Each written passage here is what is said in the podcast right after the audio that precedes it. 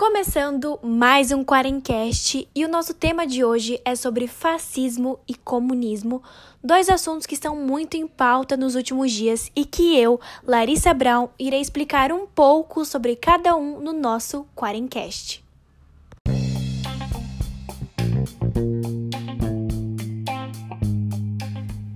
Bem, quarenteners! O podcast de hoje é para você que está entediado em casa, cansado de ficar vendo TikTok, de ver live e quer ficar um pouco mais informado nessa quarentena.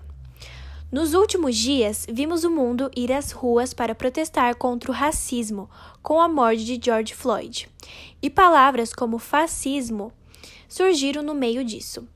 Mas você sabe o que é e como surgiu o fascismo?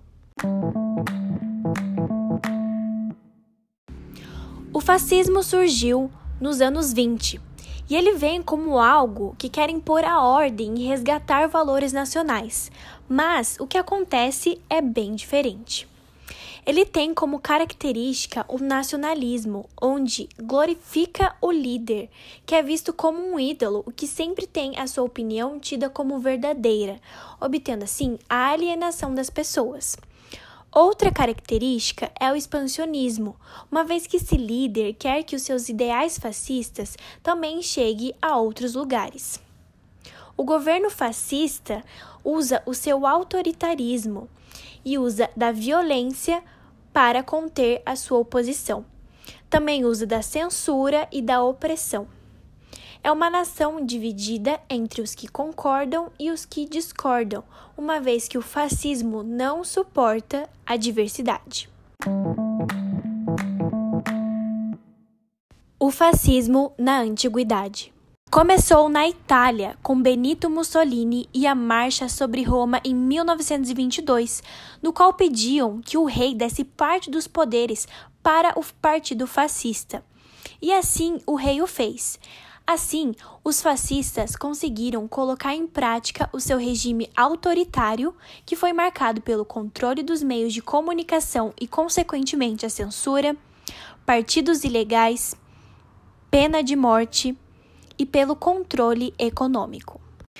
Já na Alemanha, começou com Hitler e a ascensão do Partido Nazista, após uma grave crise econômica enfrentada pelo país depois da Primeira Guerra Mundial e teve como principais características o uso intensivo de propagandas, a exaltação de Hitler, o expansionismo, uma vez que o Hitler queria que esses ideais chegassem a outros países, a militarização da população e o principal e também o mais triste, a cultura antissemita com a crença da superioridade da raça ariana e a exterminação de raças consideradas inferiores, como judeus, ciganos, homossexuais, negros, deficientes físicos ou mentais, prisioneiros de guerra e até mesmo os poloneses.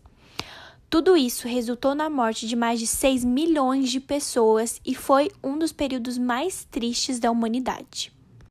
Apesar da Itália e da Alemanha serem considerados quando a gente fala de fascismo, Portugal e Espanha também já tiveram regimes fascistas. Não da mesma proporção, mas ainda assim, regimes fascistas.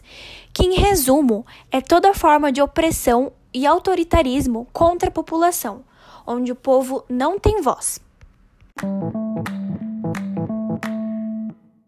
Fascismo na atualidade. Atualmente, a gente não pode dizer que temos governos com regimes fascistas, mas temos países com algumas características do fascismo.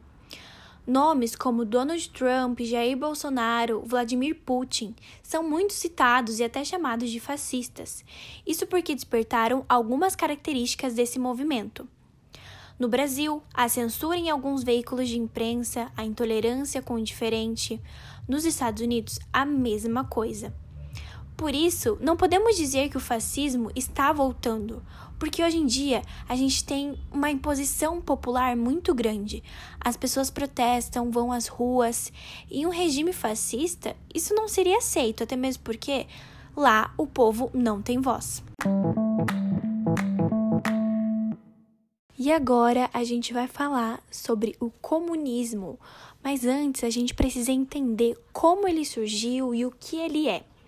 Basicamente, o comunismo é uma ideologia política que busca reestabelecer o que se chama de Estado natural.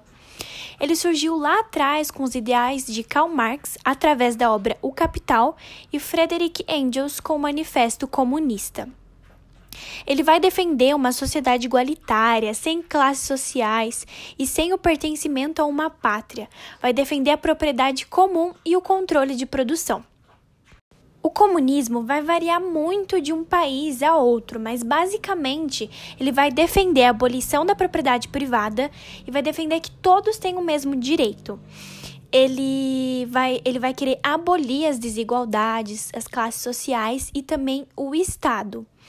E ele acredita que no meio disso vai ter uma fase transitória, que é o socialismo, e que o comunismo já seria a fase final, a etapa final da implantação do sistema socialista.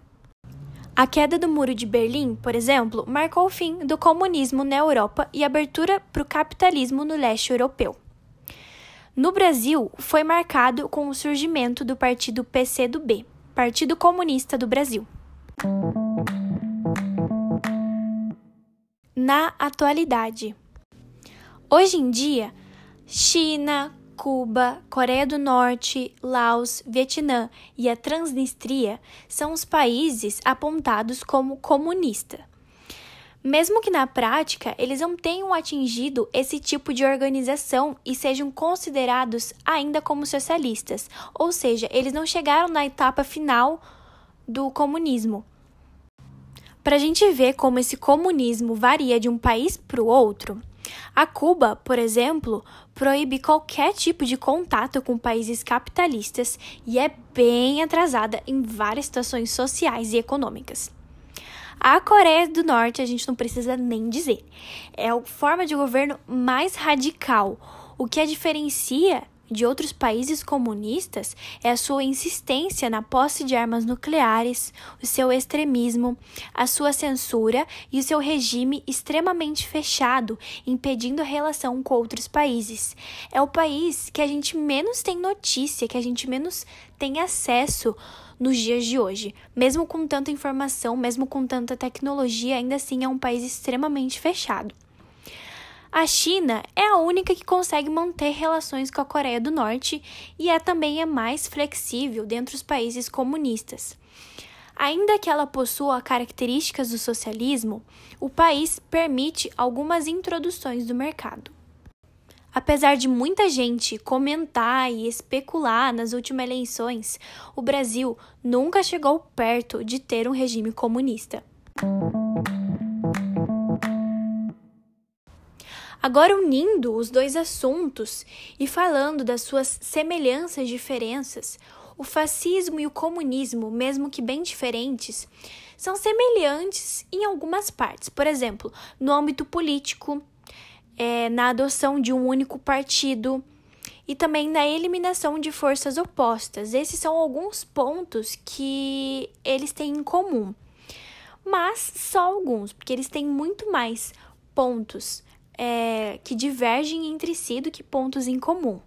Por exemplo, o fascismo é um regime que vem para ficar, um regime que é permanente. Já o comunismo, ele tem as suas transições, as suas fases transitórias, como a gente já citou anteriormente. Outro ponto importante é que o fascismo vê os indivíduos como incapazes de gerir as suas próprias vidas, sendo assim alienados pelo seu líder. Enquanto isso, o comunismo defende a ideia de solidariedade, igualdade e coletividade. Em nenhum dos casos a gente pode dizer que há uma democracia porque as pessoas não têm 100% das suas liberdades e elas também não conseguem exercer dessa liberdade. São formas muito extremas de governo para dizermos se há algum tipo de democracia. E esse foi o nosso Quarencast de hoje, abordando dois ideais políticos muito comentados nos últimos tempos e trazendo um resuminho sobre eles. Se você gostou, compartilhe com seus amigos e não deixe de acompanhar as próximas edições do melhor podcast criado nessa quarentena. Eu sou Larissa Brown e eu deixo aqui mais um Quarencast para vocês.